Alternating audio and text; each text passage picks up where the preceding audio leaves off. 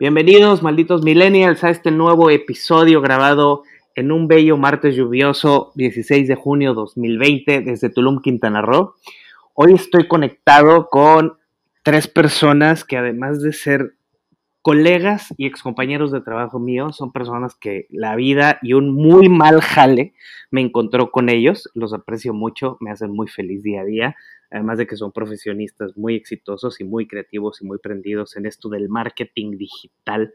Ellos tienen una agencia de contenidos eh, digital, social media en la Riviera Maya, están basados en Playa del Carmen, pero atienden a todas las áreas de alrededor. La agencia se llama Outsiders y los presento de uno por uno. Primero es periodista de profesión y ahora storyteller audiovisual de vocación, Saraí González alias Tiki. ¿Cómo estás, Saraí? Hola Luis, muy bien, muchas gracias. Junto a ella está Alex Campuzano, que es un gran, gran, gran creativo visual, diseñador gráfico, un memero de poca, poca gente se ha inventado diseños tan creativos, tan innovadores y que conecten tanto con la audiencia como los de Alex Campuzano, como yo le digo, el Campu Jackson. ¿Cómo estás, Alex? Muchas gracias, Luis. Bien, bien, gracias. Y para cerrar los tres mosqueteros está la voz más sexy de la Riviera Maya, que es mi compadre, diseñador gráfico y el uno de los grandes rockabileros mexicanos, Jonathan Ramírez, el Johnny. ¿Qué onda, mi Johnny? ¿Cómo estás? ¿Qué onda, qué onda, mi Luis? Aquí estamos, aquí estamos dando lata. Perfecto. Bueno, pues como ya lo platiqué, ellos son los la agencia Outsiders, eh, Storytelling, eh, Social Media, SEO y Marketing Digital en general en la Riviera Maya de Playa del Carmen, Cozumel, Cancún, Tulum. Y hoy me junté con ellos. Primero que nada, a ver, vamos a aventarnos una ronda de los tres. Eh, como lo dije en la introducción, a nosotros nos reunió una muy mala chamba. No vamos a decir nombres porque era estrategia digital política. Tuvimos una, trabajábamos para una estratega muy brillante. Ella sí es una estratega extraordinariamente brillante. Y luego, pues ahí los capitanes como que estaban medio desbalagados pero lo que nos quedó de esta experiencia fue unas muy buenas amistades, como lo son ustedes. Eh, a ver, eh, cuéntenos un poquito, ellos, e, era estrategia de campañas electorales digital. A grosso modo, Tiki, ¿cómo cuentas esa experiencia que tuvimos con los políticos, de los cuales por contrato no se puede decir nombre, trabajamos durante esa época electoral acá en el sur, comparado con la chamba en Ciudad de México, que es de donde son ustedes, o eh, Querétaro, que es Alex, con cómo se juega un poquito la comunicación política acá en el sur. ¿Tú cómo lo viste? Si quieres empezamos contigo, Saraí. Eh, ok. este, pues me agarras en curva. Ah, no es cierto. No, pues mira, la verdad es que, como bien mencionas, sí fue, eh, híjole, sí un proyecto medio medio complejo, eh, porque bueno, a pesar de que quizás los, eh, los clientes eran, pues bueno, bueno, a pesar de que los clientes eran eh, de la política, ¿no? y que eso ya implica, ¿no? Mucha chamba, porque de pronto, pues ya sabes, tienes que aventarte cosas a favor y cosas en contra, porque pues eso nos dedicábamos. pues creo que el equipo de trabajo donde estábamos era, se rescatan y se rescatan muchas, muchas buenas personas y amistades, pero pues sí, este, híjole, creo que la política siempre va a ser complicada, ¿no? Para trabajar. A mí ya me había tocado trabajar en alguna campaña política ya en Cuernavaca, en Morelos, y bueno, pues no había hecho esta parte digital, ¿no? Yo más bien estaba ahí como, como camarógrafa y persiguiendo al candidato por todos los municipios, y es totalmente diferente, ¿no? Obviamente, pues no ando eh, en, el campo ni en la práctica. Eh, acá no hicimos eso, acá todo era digital y pues sí, te da, te da mucha madera de dónde cortar, creo. Excelente, sí, definitivamente es, es, es, es, una conversión de cuando estábamos en campo, que fue pues la escuela para varios de nosotros, ahora estar detrás de la laptop. Alex, ¿tú cómo viste? Eh, normalmente, para, para entrar un poquito más al contexto de lo que hacen ustedes, cuando estás en una campaña de política que casi todo es a bomberazo, de atrancazo, de, de express de, micro, de microondas, en comparación cuando tienes una campaña comercial, que es en especial a lo que se dedican ustedes, tú como creativo visual, ¿qué es lo que te gusta más de ambas? Porque cada cosa tiene lo suyo bueno y lo malo. Tú, por ejemplo, en ese caso, que nos conocimos en unas épocas de mucho estrés y de sacar todo al vapor, ahora que lo puedes hacer un poquito más planeadito, más pichadito, ¿qué te gusta y disgusta de ambos aspectos? Cuéntame un poquito de eso, porfa. Eh, pues bueno, ambos aspectos son, son interesantes. A mí me gusta, me gustaban mucho también los bomberazos, a pesar de que, pues puta, qué hueva, ¿no? Quedarte después de las 6, 7, 8 de la, de la noche hasta seguir trabajando, pero estaba bueno porque, pues, te obligan a ser creativo, ¿no? Es como ser creativo a la de huevo. Y pues eso está bueno, es, es, es, es como una especie de reto. Este, obviamente, pues visualmente la calidad sí baja porque pues todo es rápido, todo es este de jalón, todo es este eh, pues en una producción masiva y bueno, eso, es algo que no me gusta, ¿no? Pero al mismo tiempo pues puede hacer cosas interesantes. Eh, además de que pues creo que nos la pasábamos bien, hacíamos bastantes cosas graciosas. Este, como, como dices al principio, hacíamos muchísimos memes, parte del trabajo y creo que el 50% de la chamba era hacer memes todo el tiempo, entonces eso estaba bueno. Eh, en cuanto a pues una campaña más planeada, me gusta como pues este, este carácter gráfico que le podemos dar a las cosas, que es como mucho más interesante. Se pueden ver mucho mejor las cosas, podemos planearlo bien, hacer las cosas como desde un principio bien, pero obviamente pues no, no hay este, este como, mm, como adrenalina, ¿no? Que, te presenta una, una campaña y hacerlo todo rápido. Exacto, exacto, exacto. Tienes ahí unos buenos puntos a, a tomar en cuenta a, continuación, Johnny, tú, por ejemplo, que al igual que Alex, están un poco más del lado de lo gráfico. Eh, cuando estás en, en, campañas de emergencia, no nada más política, también pueden pasar en las marcas privadas. Para ti, como creativo visual, ¿qué es lo que te, digamos, que te mueve mucho más? ¿El acelere o te gusta que te den tu tiempo para crear, para visualizar y para finalmente ejecutar? ¿Tú cómo compararías el, tener los dos aspectos de lo que es la comunicación pública, por decirlo de algún modo, o la comunicación privada? Y obviamente que hasta los segmentos cambien. En cuanto a procesos creativos para ti que eres meramente visual, ¿tú qué, con qué te quedas de cada uno de los dos lados? Pues es que ambos, eh, como dice Alex, tienen su parte buena y su parte mala, ¿no? Eh, trabajar eh, pues campaña política siempre es, es sí un poco más tedioso eh, y, pues básicamente estás trabajando eh, todo para el día anterior, casi casi, y pues no te da mm, como mucho chance de, de, planearlo bien. Entonces sí, pues es más al vapor, ¿no? Y, y pues cuando es para algún cliente particular, tienes eh, pues incluso más la confianza de, poder hacer algo tuyo. ¿Sí me, me explico? Claro. Ponerle tú tu aporte. Sí, porque cuando estamos, esto yo creo que a lo que a lo que refiere Johnny es que cuando estás trabajando para una campaña institucional de un partido, pues hay mil lineamientos, mil protocolos y etiquetas que tienes que respetar y tienes que ser creativo de unos dentro de unos límites muy demarcados, ¿no? Y a cambio, pues con una marca, pues le puedes jugar un poquito más, ¿correcto? Exactamente. Oigan, mis queridos Sí, dime. Ah, que hay algo interesante ahí, que muchas veces trabajamos tan rápido que no teníamos ni tiempo de preguntarle pues, a nadie si estaba bien o estaba mal. Muchas veces era hacerlo y que se suba. Y a veces con una marca sí hay que pues, estar como preguntando más y tal vez si hay, si hay como ciertos requerimientos, ¿no? Hasta, hasta, ese punto. Entonces, pues sí, ambas tienen como sus lados. Por ejemplo, ahora que ustedes... Sí, sí. Más por parte de nuestra y del cliente. Y sí, cuando trabajamos en política, si era, pues se supone que es así y vámonos. Y pues a trabajar. Más por, por instinto y a sacar la chamba, ¿right? Ahora sí que como dicen es a ojo de buen cubero y vámonos. Exacto. Adentro. Ahora que ustedes están en Playa del Carmen trabajando un poco más enfocados hacia lo que comúnmente se dice en las agencias, las marcas, porque trabajas para político, trabajas para marcas, o bien se divide como público y privado. ¿Cómo han sentido este nuevo reajuste? Y especialmente porque vienen ustedes del centro del, del, país, de la Ciudad de México, Alex de Querétaro, y acá pues estamos de acuerdo que cuando llegamos, que casi todos llegamos más o menos al mismo tiempo, pues es un shock además cultural de identidad. Johnny y yo tenemos anécdotas donde hemos perdido la paciencia de una manera muy pintoresca con nuestros hermanos de aquí del sur, que eso da para otro episodio.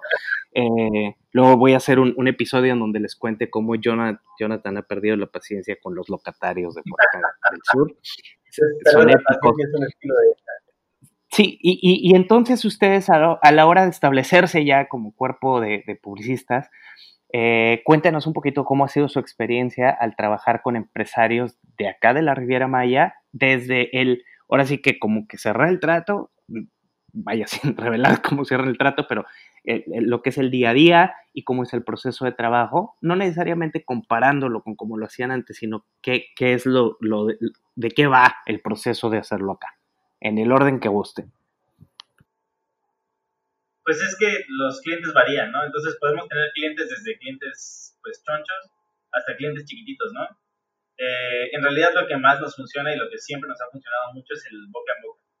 Entonces empezamos eh, pues de a poquito, ¿no? Con poquitos clientes, pero esos poquitos clientes nos empezaron a, recomendar con más clientes y así se ha ido como de poco en poco y ahora pues afortunadamente pues estamos estables creo y, y, bastante bien.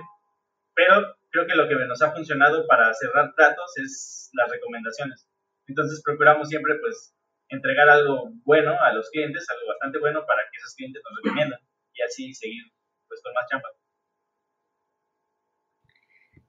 Ahora, en el proceso de, digamos, el flujo de información, de chamba, este, creativamente cómo se han sentido Johnny, Saraí, para, para la hora de, de digamos, se, son, son más abiertos, la gente por acá, son un poquito más cerrada, están abiertos a ideas. Me imagino que de todo hay un poco, pero ¿cómo se han sentido te ustedes? Como a, al canal de comunicación. Que sí, o sea, exacto, o sea, qué tan colaborativos son, qué tan obstrusivos son, se han encontrado con, con muro, eh, si la terquedad que a veces nos encontramos en nuestro día a día también está en esta chamba, ¿cómo lo has visto tú, por ejemplo? Híjole, pues hay de todo, ¿no? Como, como claro. este, como por acá, todavía.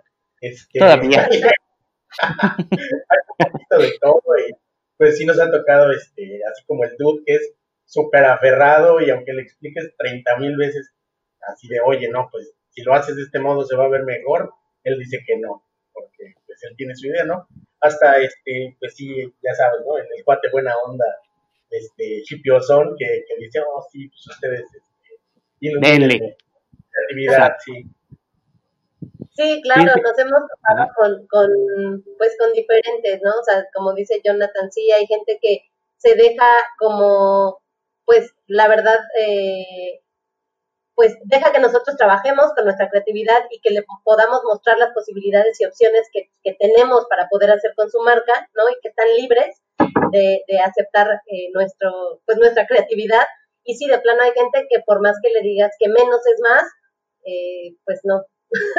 Están en el suyo. Sí, sí, no, no, no. No, y además, además hay también casos en que pues tú les explicas como el porqué y se lo toman personal, ¿no? O sea, vuelven, vuelven el conflicto este, laboral ya, ya personal, pues no, no, o sea, definitivamente con esa gente pues sí, hemos tenido que abortar misión y... O es más complicado, ¿no? Al ah. final pues terminamos, entregamos la chamba y la sacamos, siempre. pero siempre resulta pues eh, justo un poco más complicado, pero bueno, al final, el, bien dice también, ahora que está John de diciendo sus frases famosas a viejos adagios. Bien dicen por ahí que pues al cliente lo que pida, ¿no? Y el que paga manda. claro. Esto se los pregunto, les voy a platicar porque, como ustedes saben, ustedes están en playa y yo estoy acá en el muy unique universo de Tulum y los Tuluminatis. Y eh, por fines de, de investigación de chamba, el otro día yo veía que realmente la estética de todas las cuentas digitales de la mayoría de los hoteles, de los cafés, de los antros, de todas las tiendas de ropa, parece guerra de clones. O sea, la verdad, haz de cuenta que estás viendo la misma cuenta, pero yo te podría pasar un mosaico y te, y, te voy a decir, ¿sabes qué? Pues es la misma cuenta y resulta que es un collage de 50 lugares. Entonces, ¿cómo ven ustedes acá en, en el sur? O si creen que es una tendencia global de que todos nos estemos siempre copiando todos contra todos. ¿Qué es lo que ustedes ven? Y si tienen alguna idea o ejemplo de cómo poquito a poquito podemos ir cambiando esa tendencia. Pues es que lo que pasa es que la tendencia es Instagram, ¿no? Entonces, no es que sea Tulum, es que es Instagram. Entonces, si te metes a ver el feed de Instagram o te pones a buscar todas en Instagram, todo va a ser la copia de la copia de la copia. Y bueno, creo que Tulum es un lugar que está como hasta cierto punto prefabricado para que pues, se vea instagramable, ¿no? Entonces, por eso es la copia de la copia de la copia. Y todos intentan hacer como lo mismo para estar en tendencia y seguir como bajo la misma línea. Y bueno, creo que hasta eso pues ha funcionado bastante bien. Es un éxito, un éxito comercial la marca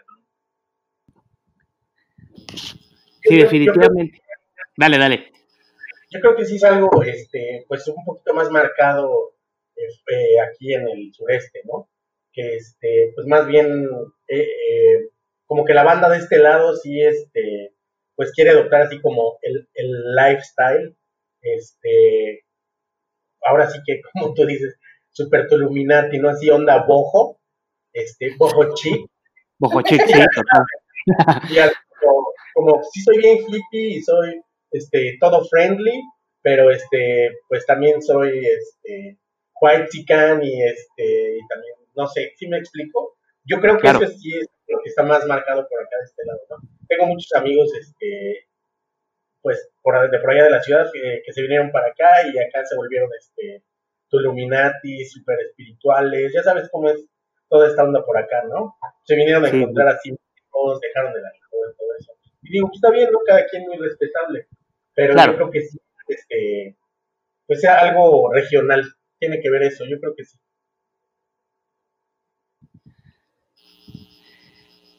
Es algo que platicaba con, con Saraí antes de en lo que planeábamos este episodio, es que obviamente tuvimos unas tendencias fuertes por movimientos políticos, sociopolíticos mundiales, ¿no? Que fue esta tendencia del Black Lives Matter, de lo de por las protestas eh, racial y contra la policía, y a la vez nos llegó lo que fue el lo que es el mes del Pride, el orgullo LGBTQ+.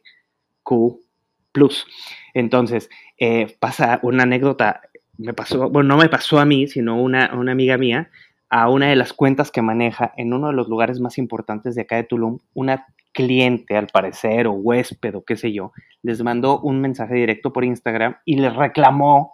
La empresa es de mexicanos en México, totalmente aislada de, de este tema del Black Lives Matter. Y la cliente les demandaba que por qué no habían hecho un post de Black Lives Matter. ¿Y por qué no habían hecho un post del Pride cuando su lana, y lo dijo de un modo súper ofensivo, cuando la lana del hotel y la lana de Tulum, y prácticamente Tulum tragaba, en pocas palabras dijo, gracias al turismo extranjero, y que por qué no estaban subiéndose el tema. Entonces, en el orden que ustedes quieran platicarlo, no sé cómo vean esto, si les pasó algo similar, pero cómo ven, el, ahora sí que como quien dice, ¿qué tanto deben las marcas mexicanas subirse al tren, tren del mame cuando hay mame? Y cuándo no nos toca y cuándo no nos debemos de meter y en qué medida. Si me explico, o sea, ¿se debe o no se debe? ¿Cómo lo manejamos? ¿Cómo lo ven ustedes y cómo lo vieron durante estos tiempos? Híjole, pues yo creo que como marca sí debes de primero saber o identificar, ¿no? ¿Cuál es tu público y qué es lo que estás como transmitiendo con, en respecto a, a las redes sociales, ¿no? creo que es importante que sí, de pronto nos subamos a los trenes del mame, pero también tienes que tener como tus límites y saber a qué sí le entras y a qué no, ¿no? Este, porque bueno, te puede salir de pronto eh, una, esto a lo mejor esta chica no lo hizo y le salió pues contraproducente, hubo reclamo, hubo enojo, etcétera. Creo que eh, además ese tema es este, pues fue y está siendo bastante delicado, ¿no? En todos lados. Entonces, creo que quizá, pues sí, eh, pudieron haberse subido a este tren, ¿no? Eh, a lo mejor para hacer algo quizás solo simbólico, no lo sé, ¿no? Creo que creo que ahorita las marcas como funcionan dentro de las redes sociales es subiéndote al tren. Lo único que sí yo yo diría es que nos fijáramos, ¿no? Sobre qué sí vamos a, opinar y sobre qué no, para no meter la pata, ¿no? Este, opinar de más o provocar algún alguna cosa incómoda. Bien, eso es Sí. Eh, pues sí, como dice Vicky, es, yo creo que hasta cierto punto esta señora tenía razón. ¿Por qué? Porque sus usuarios, sus clientes, los clientes en Tulum, pues en gran parte pues sí son extranjeros. Yo creo que el 80-90% son extranjeros, ¿no? Entonces, sí, sí puede que tenga razón la señora, ¿no?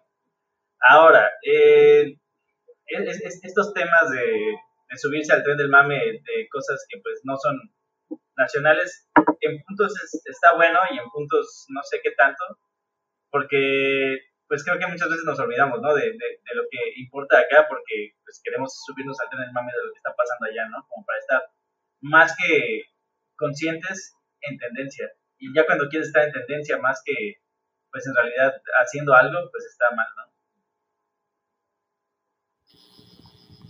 Perfecto. Sí. ¿Tú cómo lo ves, John?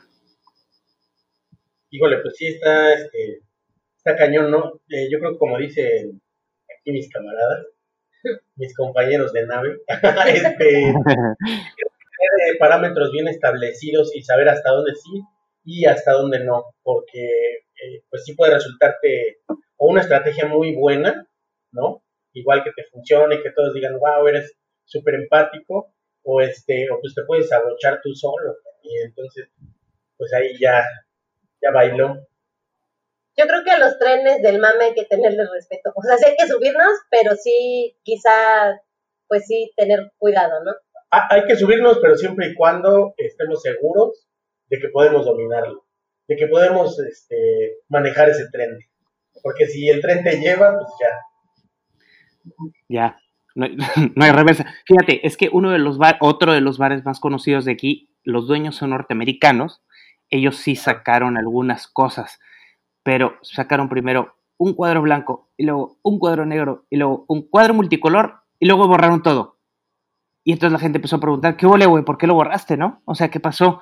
Y es que, ah, y, y, y entonces como que empezaron a trastabillar y se les fue la gente encima. Y eso que los dos dueños son norteamericanos. Entonces, como acaba de decir Johnny sabiamente en unas palabras muy bellas, se abrocharon solos, ¿no?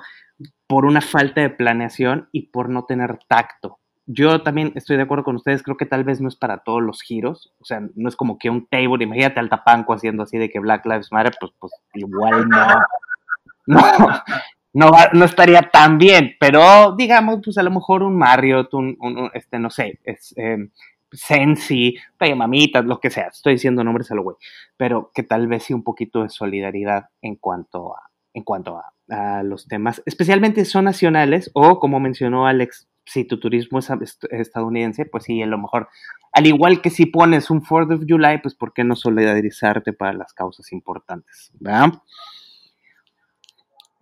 Vientos. Bueno, ahora, lo, que nos, lo que nos, lo que sigue, post-COVID.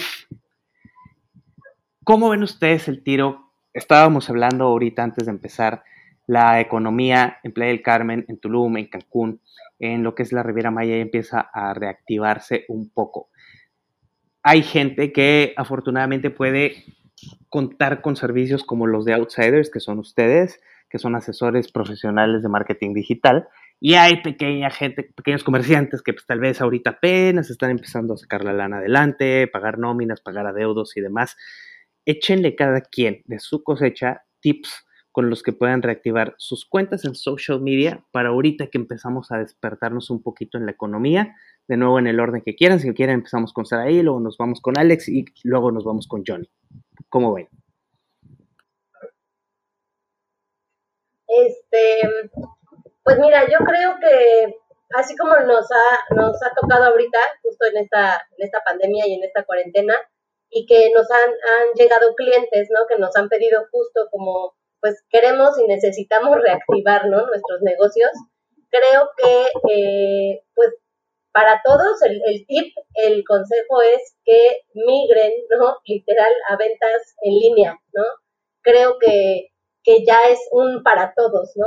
Creo que esto nos dio como esta pauta para que eh, la gente pueda entender que realmente eh, la era pues digital ahorita está como más en auge, ¿no? Que, que nunca, porque obviamente mucha gente que quizás tuviera algún local, algún negocio, ¿no? Que son pequeños, etcétera, que tuvieron que cerrar y que a lo mejor no contaban con estas herramientas o apoyo, eh, se pudieron dar cuenta que por medio de, ya sea redes sociales, porque incluso hasta en Facebook puedes montar tu tienda para vender online, eh, en, en, y en modo sencillo, pero también pues están todo el rollo de las tiendas, o sea, las páginas web, las landing page, etcétera, ¿no? Donde pueden pues vender y ofrecer servicios, productos, de todo, ¿no? O sea, ya todo se vende, se mueve y se hace por medio de lo digital. Entonces creo que pues mi consejo sería ese, ¿no? Que se avienten, que se avienten sin miedo, que pues es hora de experimentarle, ¿no? Por este lado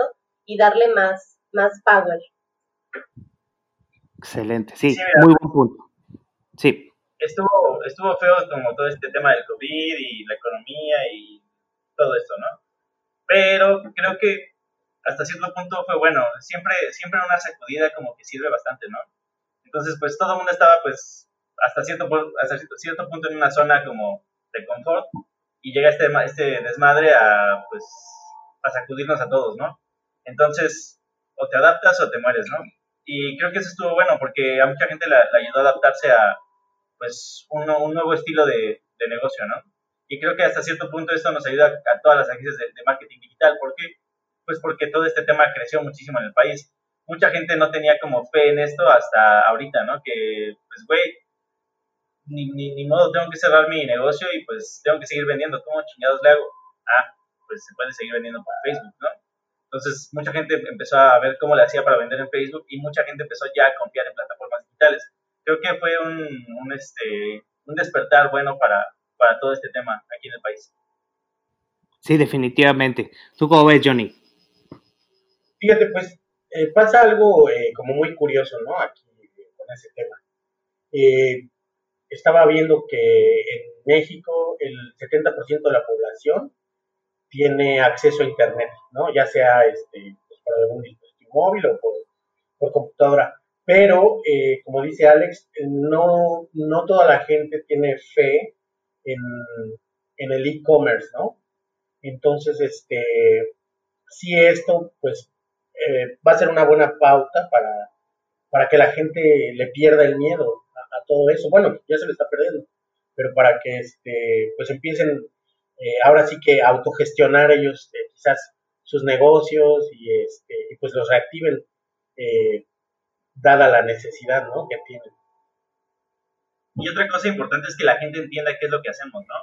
Mucha gente siempre era de, pues, pues es que subí cosas a Facebook, ¿no? ¿Por qué, ¿Por qué cuesta tanto, no? ¿Por qué cuesta esto? Entonces ya mucha gente está empezando a, valorarlo y a entender cómo funciona en realidad. Y eso creo que es bastante bueno para nosotros. Entonces, sí, como decía Tiki al principio, pues un, un tip importante es que se avienten a hacer las cosas, ¿no? Para que entiendan cómo funcionan y a partir de ahí, si lo pueden hacer solos, pues a huevo, ¿no? Y si no, este, porque les gana la chamba, pues para eso estamos todas Aquí estamos nosotros. Exacto. Eh, outsiders, es, es, algo que no, yo me río mucho con la gente a través de los memes que me ha tocado, así la típica de que no, pues es que la hostess es la que se encarga del social media, ¿no? Y dices, bueno, pero lo más irónico es que a veces los pequeños empresarios son los que tienen la visión de decir, yo sí necesito un asesor como los outsiders, como quien sea, para que me eche la mano. Y luego los más grandes son los más marros, ¿estamos de acuerdo? O sea, me ha tocado que grupos grandes son los que dicen que lo haga mi sobrina o que lo haga el gerente o que lo haga, ¿no? Sí, pues por palancas, ¿no? También muchas veces. Es como se mueven los grupos grandes. O, de plano no le quieren invertir, ¿no? Yo conozco un complejo hotelero muy grande de por acá de la Riviera Maya que pues, de plano no quiere invertir, ni un peso en este pues en nada de comunicación o sea, ¿no? ¿Por qué no lo sé? Porque son millonarios, pero no entiendo. Tal vez confían mucho en, su propia marca, puede ser, ¿no? Que el ego está un poquito más grande que el presupuesto, una de esas. Sí, claro. Y, y está bueno eso, y es, y es bien interesante porque eso hace que marcas muy pequeñas se pongan este, pues a las patadas con ellos, ¿no? Y una marca muy pequeña puede verse igual o mejor en, en, el, en el, mundo digital, eh, pues lo que sería en realidad, ¿no? Y eso es, eso es bien interesante, es algo como que no se había visto antes. No, bueno, y ha pasado también que, que este, pues marcas pequeñas eh, emergentes destronan a marcas que ya este, pues, estaban bien posicionadas, ya llevaban un rato, este, pues bien, ¿no? Ahí, este, un ejemplo que es un poco burdo, pero ahí tienes a los frijoles Isadora, sí. con los de la tierra. Yo, yo voy al súper y yo veo todos los sobrecitos de Isadora. Bailan así rápido, se acaban. Y los sí, claro. de la sierra ahí siguen ya todos rancios. Y, y, o sea, es una marca que, no sé, no tendrá más de cinco años, ¿no? Y los, claro. los, los, los destronó, una marca pequeña que, que triunfó y me da gusto. No, es también cual creo que es un buen ejemplo de mi, de mi tierra allá en Monterrey, que antes a nivel nacional Topo Chico no giraba cuando yo estaba morro, por ahí del ochenta y tantos, ya, ya llovió. Yo cuando llegué a Monterrey decía, ¿qué es esto el Topo Chico? ¿no? Y era un, entonces una marca pequeña. Y ahorita son una marca imperio porque fueron, tal vez lograron colocarse como muy de nicho, se fueron a los festivales como el Austin City Limits, como el South by Southwest, se pusieron así que como quien dice en el mercado hipster y se comieron a nivel nacional a, a, a las grandes como pues Peñafiel, Tehuacán y demás esas, porque precisamente como los frijoles que dices lograron encontrar su, su huequito y ponerse con Sansón a las patadas, como dice Alex, se ven bonitos y ahorita en la era digital, donde ya no importa cuánto tiempo aire compró Coca-Cola, porque a lo mejor el del productor de refresco local se puso mucho más pilas en Facebook e Instagram y se está comiendo el mercado. Por ahí va, ¿no? Sí. Es correcto. Oigan, antes de despedirnos, cuéntenle a la gente de Tulum, de Quintana Roo en general, qué es lo que hace Outsiders así como folletito, para que se animen y los empiecen a querer y se, empiecen a, a llamar. Bueno, somos una agencia creativa en realidad. Este, nos, me gusta decir, nos gusta decir que, que, creamos cosas y por crear cosas, pues en realidad puede ser casi cualquier cosa. Puede ser desde crear, no sé, burdamente un sitio web hasta este, crear un producto que viene de la imaginación de, de alguna persona y llevarlo hasta un estante, ¿no? Entonces, es crear cosas y la fórmula es como muy similar para cualquier cosa, entonces tenemos como esta fórmula ya muy bien, muy bien trabajada y la trabajamos desde principio a fin para, para poder hacer pues el sueño de casi cualquier persona realidad. Pues, es más o menos lo que hacemos. Eso a grandes rasgos. Pero si lo vemos como ya de manera más detallada, pues nos dedicamos a hacer diseño, este, branding, imagen, eh, fotografía, este, animación, eh, interiorismo incluso, pues video, de todo, de toda esta parte como de creación gráfica y visual. Yo de todos modos cuando publique el episodio voy a poner todos sus datos, sus arrobas y el nuevo sitio, pues están estrenando una página web que les quedó, la verdad no es por presumir y porque sean mis amigos, pero les quedó re bonita. Y si a ellos les quedó bonita, imagínense cómo les va a quedar a ustedes que sean una marca y los van a, se van a poner bien chulos con, con todos ustedes, independientemente sean un bar, un restaurante, un producto artesanal, lo que sea, estos compas son a quienes ustedes les tienen que llamar. Les quiero dar las gracias a los tres, un gusto como siempre saludarlos, saben que los aprecio como colegas, como amigos. Eh, espero que nos podamos reunir pronto otra vez cuando tengamos buenos temas de marketing y locuras digitales que se nos presenten, que no dudo que va a haber pronto con los regresos de los deportes, de la NFL, de la Liga MX, vamos a estar hablando de, de tendencias, de cosas visuales, de comerciales polémicos y sin duda vamos a estar platicando aquí con los millennials de, Can de Tulum. Muchas gracias, Tiki. ¿Te despides? Gracias, muchas gracias a ti por la invitación eh, de participar aquí contigo y pues gracias a todos los que nos estén escuchando y ya saben si requieren algo eh, pues creativo, ah, ahí está outside. Alex pues muchas, igual muchas gracias por la invitación, Luis. Ahí cuando, cuando quieras platicar, échanos una llamada y platicamos. Este, igual, eh, pues gracias por, por, todo. Johnny. Gracias igual a ti y a todos nuestros escuchas. Este, es un placer, es un placer y un deleite, como siempre, hablar contigo, querido amigo. Un gustazo hablar con... Eso. Que sea la primera de muchas. Que sea la primera de muchas. Ustedes los van a ver en mis stories y en mis posts de Facebook. Voy a poner sus contactos. Son muy fregones, son muy creativos, tienen una disciplina laboral como pocas personas he podido yo compartir. Difunden su trabajo, hay que apoyarnos. No hay necesidad de ir a contratar agencias a Nueva York, a Monterrey, a España, a la Ciudad de México, cuando aquí hay talento que ya está adoptado como local. Gracias, malditos millennials. Los espero en el siguiente podcast. Estamos viéndonos en los memes y compartan, difundan, denle like, suscribir y todo eso. Besitos en la casa. Hasta la próxima. Nos vemos. Bye.